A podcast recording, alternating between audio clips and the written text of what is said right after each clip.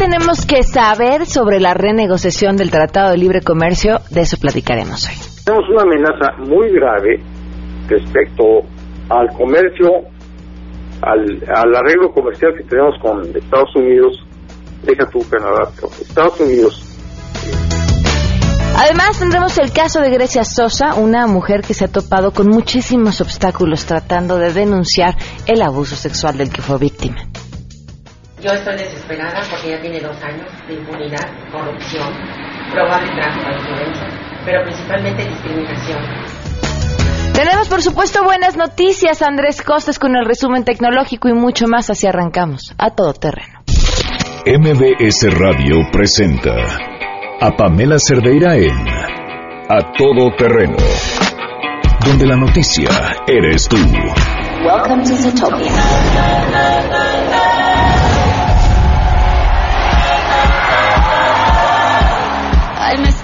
Tonight. I lost another fight. I still messed up, but I'll just start again. I keep falling down. I keep on Tengo miedo que decir que es jueves. ¿Qué tal que no? y nos damos cuenta que es lunes. ¡Ay! Nos da terror a todos. ¿Qué tal que les hago una bromita? Sí, hoy es jueves, pero lo mejor es que mañana es viernes. Bienvenidos a Todo Terreno. Gracias por acompañarnos en este 27 de julio del 2017. Soy Pamela Cerdeira. Los invito a que se queden aquí hasta la una de la tarde. Tenemos mucho que compartir. El teléfono en cabina 5166-1025. También a través de WhatsApp 553332-9585. Estoy al tanto para recibir sus mensajes y conocer de ustedes lo que nos tengan que platicar. En el Twitter y en Facebook me encuentran como Pam Cerdeira y también correo a todoterreno arroba mbs.com. Vamos a arrancar de una vez con la información. Saludo a mi compañero René.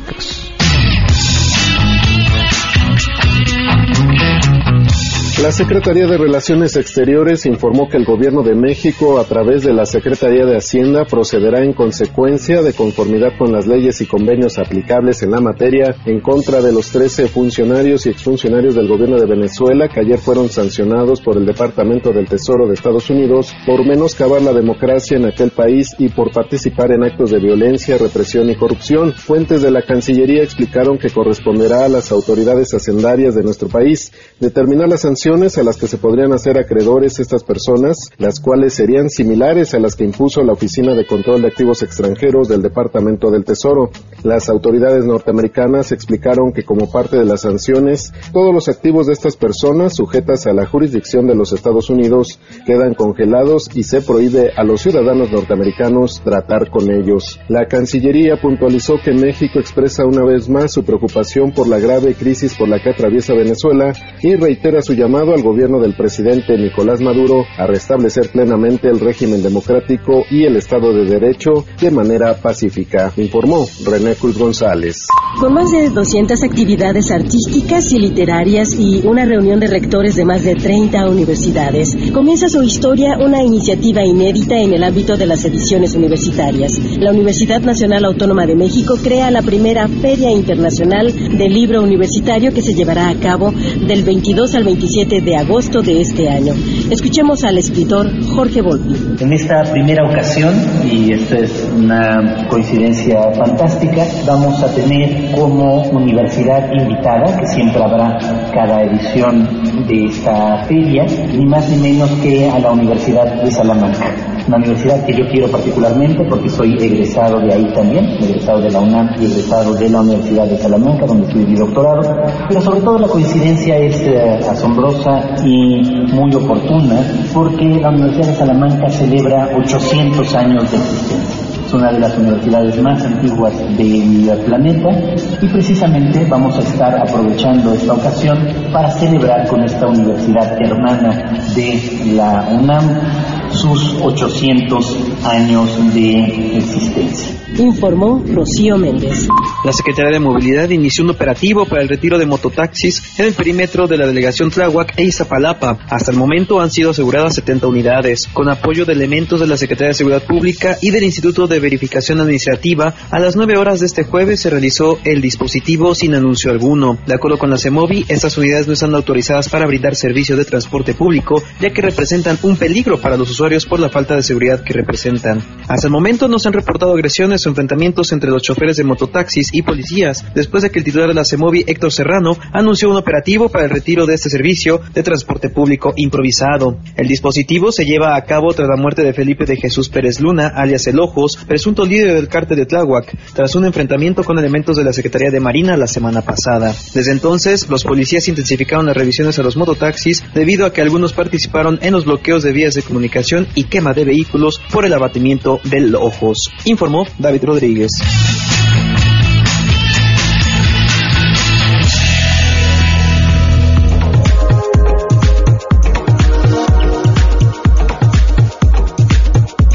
12 del día con 11 minutos. Fíjense, hay un tema muy, muy interesante que tiene que ver con aquellas mujeres que quieren hacer uso de la inseminación artificial. Y entonces imagínense que a través del servicio de salud les dicen, no, tú ya no, porque ya no tienes edad para conseguirlo. Ya no tienes, bueno, no para conseguir, ya no tienes edad.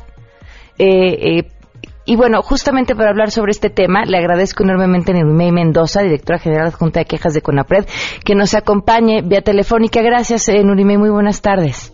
Buenas tardes, Pamela. Muchas gracias a ti por hablar de estos temas. ¿Cuál es exactamente la historia que sucedió en estos dos casos?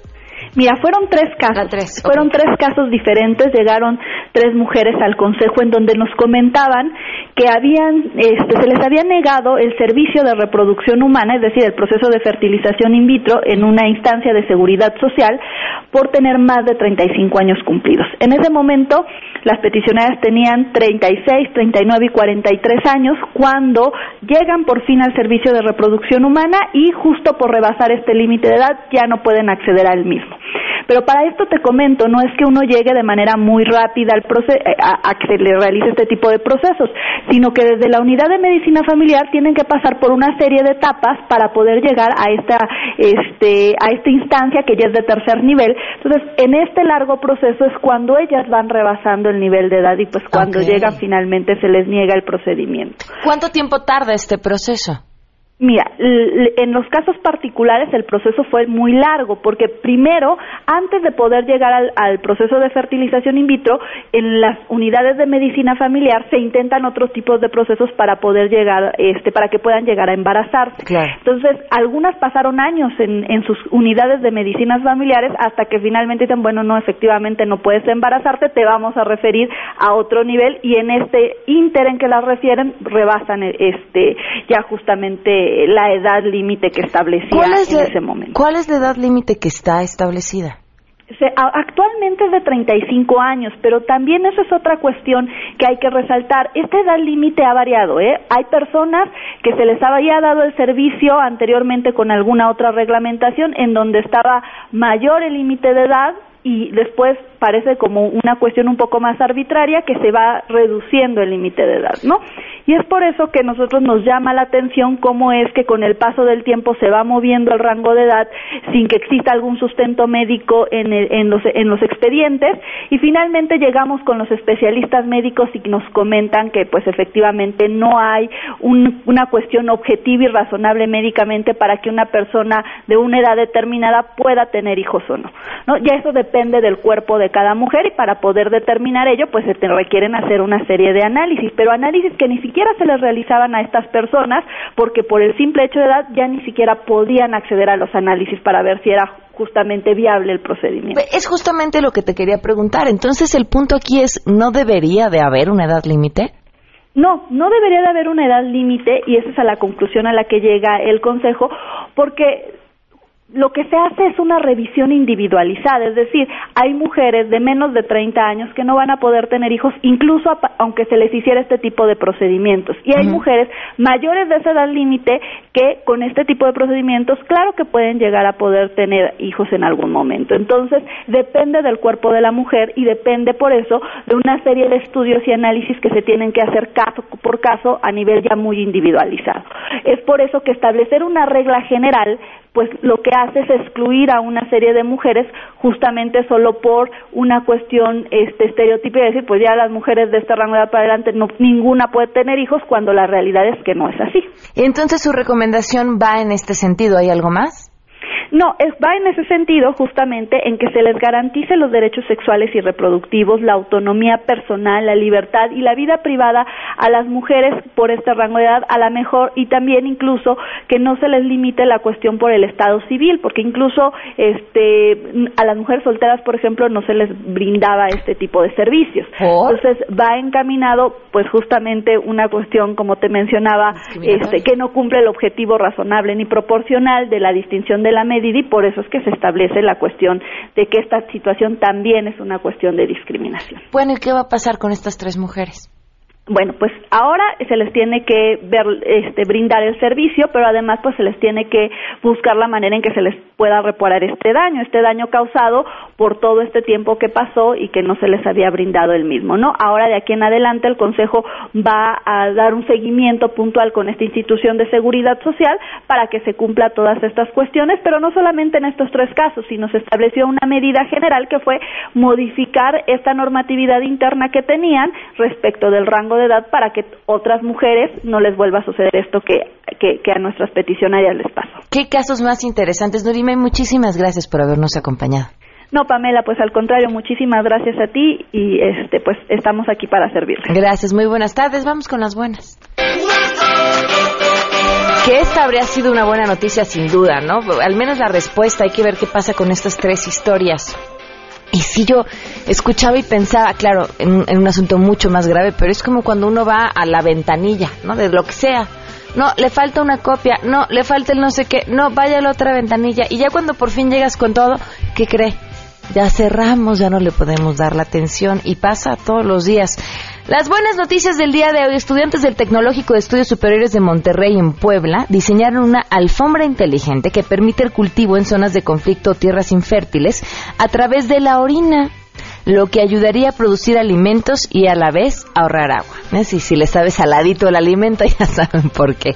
Los creadores de este invento son Vini Falcón y José Luis Galindo y Denise Ojeda, estudiantes de diseño industrial, y el tapete denominado Rice fue pensado para los campos de refugiados en Siria con el objetivo de no desperdiciar agua en el cultivo de alimentos como trigo y cebada sin poner en riesgo el suministro de agua. En su fase inicial, la fue diseñada de forma hexagonal con un metro y medio de ancho y está compuesta por cuatro capas que funcionan como filtros de carbono, mallas, semillas y acrilato de potasio. Eh, al momento en que la orina pasa por los filtros, se eliminan determinadas sustancias, deja la orina con los nutrientes suficientes para las plantas y de hecho, dicen, funciona mejor que el agua. Wow, 12 con 18. Vamos a una pausa para que ahora que vayan al baño vean todo lo que están desperdiciando. Vamos a una pausa y volvemos. Más adelante, a todo terreno. Van a querer regar las plantitas con justa razón. Vamos a hablar ya, vamos a ponernos serios, vamos a hablar del Tratado de Libre Comercio y lo que está en juego para nuestro país. Si te perdiste el programa A Todo Terreno con Pamela Cerdeira, lo puedes escuchar descargando nuestro podcast en www.noticiasmbs.com. Pamela Cerdeira regresa con más en A Todo Terreno, donde la noticia eres tú. Marca el 5161025.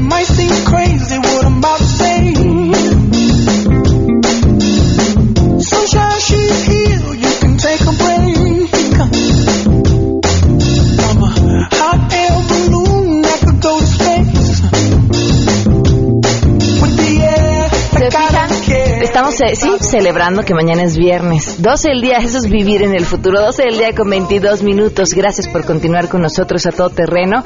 Pues uno de los grandes temas, lo platicábamos la semana pasada, que, influye, bueno, tiene que ver, entre otras cosas también, eh, con el tipo de cambio que nos trae a todos eh, preocupados y atentos, tiene que ver con la renegociación del Tratado de Libre Comercio de América del Norte.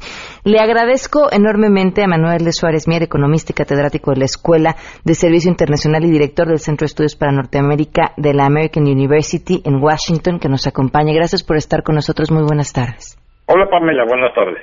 Muchas gracias eh, por acompañarnos. ¿A qué tenemos que estar atentos y qué podemos esperar en, esta complicada renegociación? Bueno, hay tantos ángulos que es, es difícil precisar uno solo. Eh, yo diría que el marco de referencia hay que ubicarlo en la carta que le envió el, eh, encargado de las negociaciones comerciales de la Casa Blanca, el señor Lighthizer, al Congreso hace unos días, hace unos eh, par de semanas. Eh, en ese eh, hubo una reacción en México bastante favorable porque no fue tan negativo como se esperaba, pero tiene varios problemas muy serios. Eh, el primero de ellos es que fija como el objetivo central de la renegociación equilibrar la balanza comercial entre los dos países. Cualquier economista serio al que le preguntes esto te va a decir que eso, eso es una tontería. Eso es un resultado de muchas cosas y tiene mucho más que ver con la macroeconomía, con los flujos de ahorro e inversión este, en un país que con tratados comerciales. Ese es el primer paso. Entonces, el no puedes tú fijar un resultado salvo que definas un resultado que es equilibrar eh, la balanza comercial, salvo que te metes en un mundo de comercio manipulado por el gobierno. Esa es la primera. La segunda, eh, el capítulo 19 del tratado, eh, básicamente lo que eh, estableció es una forma de arreglar las disputas entre los países recurriendo a paneles de expertos de los tres países. el planteamiento del señor Lighthizer pretende acabar con eso y que nos vayamos a los juicios, que nos pongamos a merced de las autoridades americanas en sus decisiones que hagan cuando se quejan los productores eh, de este país, de Estados Unidos, eh, que si hay dumping, que si están subsidiando las exportaciones, etcétera. Si tú ves las estadísticas, el, dos, el, comercio entre Canadá, México y Estados Unidos ha sido objeto de 1.2% del volumen total de quejas de este tipo, que es menos de la mitad de las quejas que se ha producido en general y mucho menos que el casi 10% de las quejas con el comercio chino. ¿Qué quiere decir esto? Que si los empresarios saben que se pueden ir a quejar a la oficina correspondiente del gobierno de Estados Unidos de que hay subsidios, lo van a hacer aunque sea una mentira. Y los procedimientos implican de que te ponen aranceles y te ponen cuotas, como acaba de suceder en la negociación del azúcar, este y son procesos que son larguísimos, mientras que cuando sabes que tienes un panel de, expertos de los tres países, es mucho más rápido y las empresas no hacen o procuran no hacer estas denuncias espurias. Em, estos son dos de los principales elementos que, que son muy peligrosos y que pueden llevar al traste la, la negociación. Hay uno más que tú mencionabas, el tipo de cambio. Eh, yo trabajé 20 años en el Banco de México, algo sé de, estos temas y además vivo parcialmente de mi pensión del Banco de México, que como puedes suponer, este, estoy en el con el Jesús en la boca cada vez que el señor Trump decide hacer alguna declaración que manda el peso al al sótano. Escribir un tuit. Eh, exacto, un tuit, un tuit que le cuesta este, a tu servidor una cantidad importante, ¿no? Claro. Eh, misteriosamente, sugieren que va a haber un mecanismo para estabilizar el tipo de cambio. ¿Qué quiere decir esto? Que vamos a regresar a un mundo de, de techos como las bandas que tuvimos que seguramente tú no recuerdas porque eres muy joven, las bandas que tuvimos en 1900, antes de, del 95, que acá ya sabemos cómo terminó en el error de diciembre.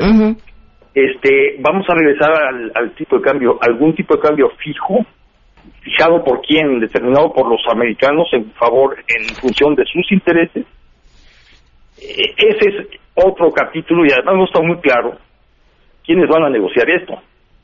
Eh, yo he estado preguntándole a, mis amigos de Hacienda y del Banco de México qué saben al respecto y no he tenido muchas respuestas este, eh, que, tranquilizadoras, ¿verdad? Porque aparentemente el sistema de Reserva Federal tampoco lo han consultado en esto. Entonces, digamos que no está tan mal el planteamiento de los Estados Unidos como se tenía, pero tiene muchos problemas se alcanza a ver, lo digo desde esta absoluto desconocimiento eh, esta mm, intención proteccionista que habla acerca de todo lo que es y pretende Trump. Absolutamente, absolutamente. Y cada vez que sale de gira alguna de sus eh, eh, extrañas giras, porque el hombre se siente que sigue en campaña, ¿no? Este menciona, vuelve al- a, a la retórica de siempre. Entonces, eh, va a ser complicado y vamos a ver el 16 de agosto que se inician aquí en la ciudad de Washington las negociaciones, a ver cómo se plantean ya una vez sentados a la mesa, ¿no? ¿Qué pasa con Canadá? Mira, Canadá ha pasado por varias fases.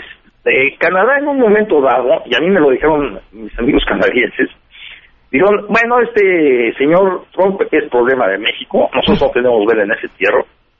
En caso de que se cancele el TLC, el CUFTA, que es el, el Tratado de Libre Comercio que habían negociado ellos con Estados Unidos, CUFTA, qué horrible con su- por sus siglas en inglés, Canadian US Trade eh, Agreement. Este, ese entraría a funcionar y nosotros no tenemos problemas.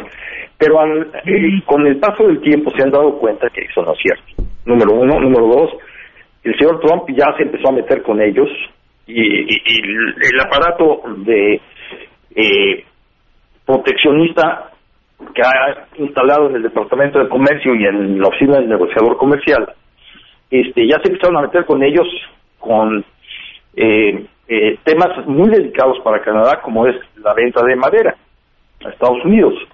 Ya los acusaron de subsidios y les van a imponer tarifas, etcétera. Entonces, ahora los canadienses están mucho más interesados y han, lo ha enfatizado el propio primer ministro Trudeau en que tengamos una negociación trilateral y que nos apoyemos Canadá y México. Pues tendrían que estar ahí nuestras esperanzas. ¿Tenemos eh, algo, alguien más en quien esperar o en quien confiar? Y me refiero a desde los propios intereses internos de eh, productores en Estados Unidos que también se ven favorecidos con la misma producción del país. Por supuesto.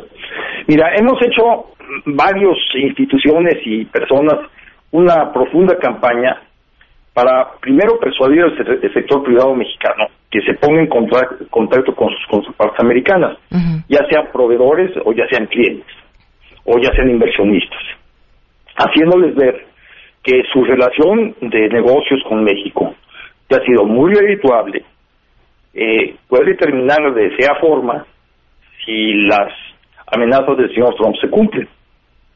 Entonces, eh, resulta que cuando se le ocurrió hace como mes y medio que siempre no iba a negociar, iba a cancelar, de pronto empezó a recibir llamadas de su propio gabinete, el secretario de Agricultura eh, se fue directamente a la, a la, ca- la Casa Blanca con gráficas y le enseñó al, al presidente las consecuencias inmediatas que tendría para los agricultores de Estados Unidos. Eh, le dijo que él se había enterado ya que los mexicanos habíamos empezado a sondear la posibilidad de comprar granos en Brasil, en Argentina y en Ucrania para reemplazar los granos que dejaríamos de comprar en Estados Unidos. Entonces, y empezó a recibir llamadas y presiones de todo el sector productivo de la Cámara de Comercio de Estados Unidos, que es muy poderosa, etcétera. Y en ese momento dijo, ah, caray, quizás no sea la mejor idea, y se detuvo. Entonces, tienes toda la razón. Las fuerzas económicas que se han beneficiado del tratado ya están muy conscientes de los peligros y están listas para, para trabajar eh, en favor del tratado, de un tratado razonable. ¿no? ¿Cuánto tiempo van a, van a duran o tendrían que durar, digo porque estamos estimando, estas negociaciones y a partir de ahí qué tan fácil o complicado es romper lo que ya estaba para partir de esto nuevo? Híjole, estas, estas negociaciones suelen ser complicadísimas y prolongadísimas. Déjame recordarte lo que pasó eh, hace 25 años. Yo estaba aquí como ministro para Asuntos Económicos en la embajada eh, y de pronto me pide el embajador Petricholi, mi jefe, que vaya a recoger a Pepe Córdoba, que venía en misión secreta a, a Washington, iba a ver al eh, asesor de seguridad nacional del presidente Bush. Eso habrá sido como en marzo, abril de 1989.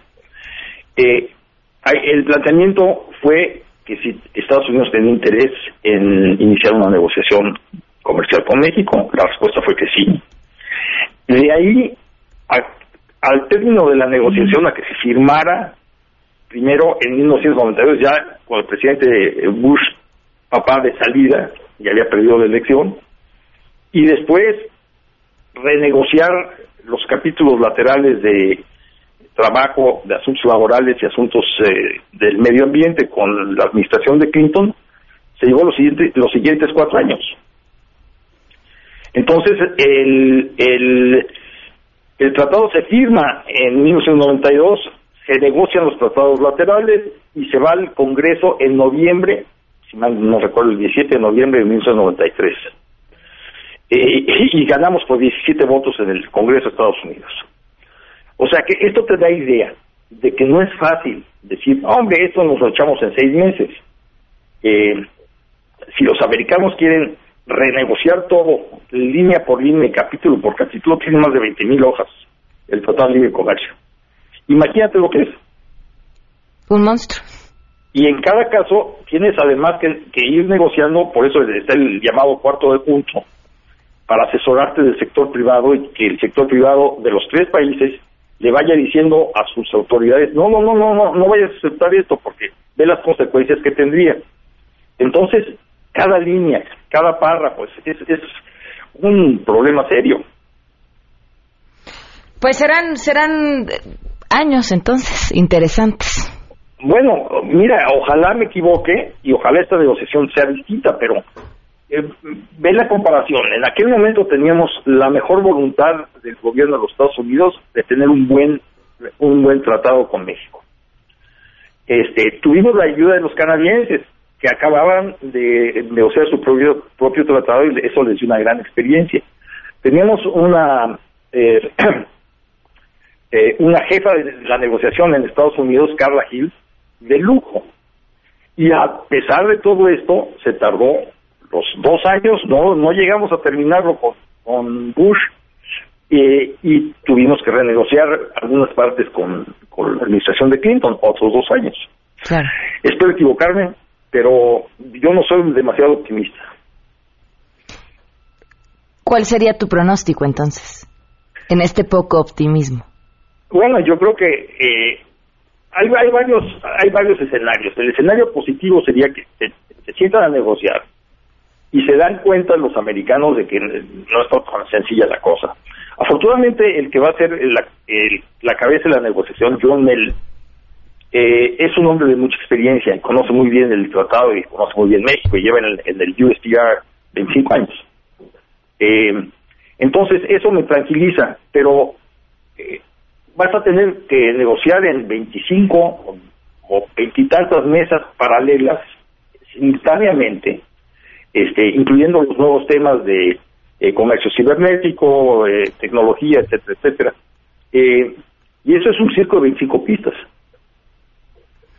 Digo, la, la sola complejidad física de estas negociaciones es verdaderamente notable. Claro. En aquella época, hace 25 años, eh, obviamente el equipo negociador mexicano no no cabía en la embajada que re- recién comprada, nuevecita, entonces eh, rentaron un piso completo en un edificio que queda en la calle 18, a, a dos cuadras de la Casa Blanca, este, donde por cierto hay un, gran restaurante español en la planta baja, el, la taberna del Alabardero, eh, y estuvieron allí estos años que te digo. Eh, se estima que México en aquella época gastó en, entre eh, instalaciones, eh, sueldos de los negociadores, apoyo de lobistas y abogados, 50 millones de dólares de entonces, Ok. solo en la negociación. Pues estaremos hablando entonces si nos lo permites. Estoy a tus órdenes, me dará muchísimo gusto. De verdad, muchísimas gracias. Gracias, Pamela. Hasta Gracias. luego. Gracias. Manuel Suárez Mier por bueno compartirnos esta información y su experiencia también valiosísima en un tema que es bien importante para todos. 12 con 38, vamos a una pausa y volvemos. Pamela Cerdeira es a todo terreno. Síguenos en Twitter, arroba Pam Cerdeira. Regresamos. Pamela Cerdeira está de regreso en A Todo Terreno. Únete a nuestra comunidad en facebook.com. Diagonal Pam Cerdeira. Continuamos.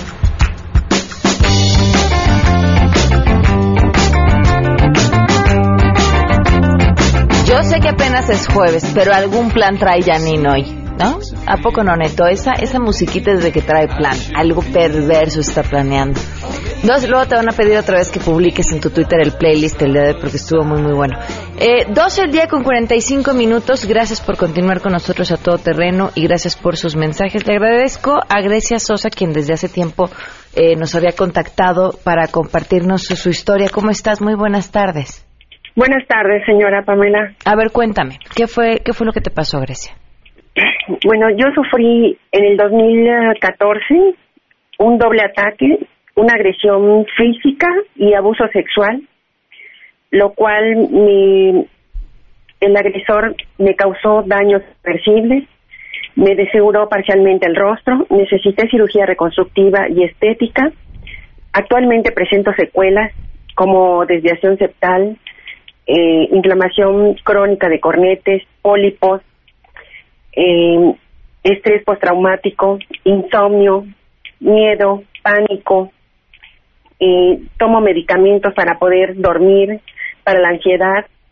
Eh, estoy siendo atendida por psicólogos, dos psicólogos y un psiquiatra, porque no puedo reconocer mi nueva identidad física frente a un espejo. Al verme en un espejo me crea un, un shock eh, mucho llanto. No puedo reconocerme. No puedes reconocerte porque debido a los golpes que te dio, eh, tu cara después de la cirugía quedó completamente distinta. Cambió la expresión del rostro totalmente. Soy otra persona. Es como antes de la agresión soy una y después tanto física, emocional y psicológicamente. En todo aspecto me cambió la vida esta persona. Es es extranjero, es nacido en, en, Argentina, pero está naturalizado mexicano, radica en la misma ciudad de Mérida que yo, por eso vivo con pánico, porque está libre, las autoridades no han hecho nada para detenerlo. Eh, tengo interpuestas dos denuncias, una por lesiones y otra por abuso sexual. La de lesiones se anexó a la de abuso sexual, es la que está abierta actualmente, pero las autoridades han incurrido en discriminación. ¿Qué hacen? Por por mi ¿Qué, ¿qué hicieron sexual. tras, ¿Qué hicieron tras tu denuncia o qué pasó? Dilación de justicia. Son más de dos años que me piden a, a acreditar pruebas, lo cual he hecho, he demostrado fehacientemente con pruebas, con documentación, con todo lo que me han pedido, con dictámenes y diagnósticos de doctores que yo he tenido que costear particularmente. Yo ya no cuento con recursos económicos.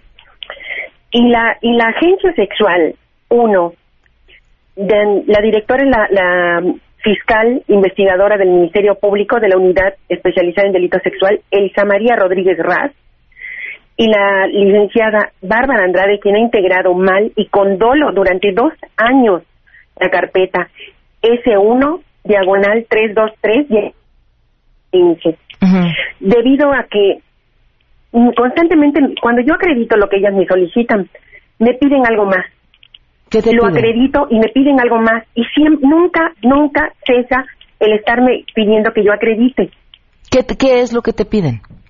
Yo acredité lo último, lo más reciente, una tomografía computada, placas, donde estoy demostrando las afectaciones actuales que presento, con diagnósticos de doctores particular, y, me, y la fiscalía me solicita a través del el firmado por el vicefiscal y la directora de la misma agencia, que yo debo de, de hacerme otra tomografía, porque no es posible, según el doctor Luis de Jesús Cobos, quien fue solicitado del el ORAM, el ORAM es un hospital eh, público, y el doctor este Luis de Jesús Amador Cobos no es perito, ni ha trabajado para la fiscalía, es un otorrinolaringólogo, y él, en conjunto con las licenciadas, parecieran, no lo estoy afirmando porque no me consta, que existiera un probable tráfico de influencias.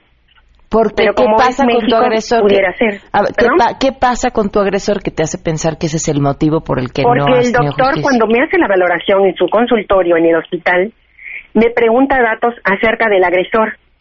cuando se suponía que la valoración era hacia mi persona. Me pregunta número telefónico, dirección, en qué trabaja, dónde trabaja, su dirección de trabajo, en fin, todo.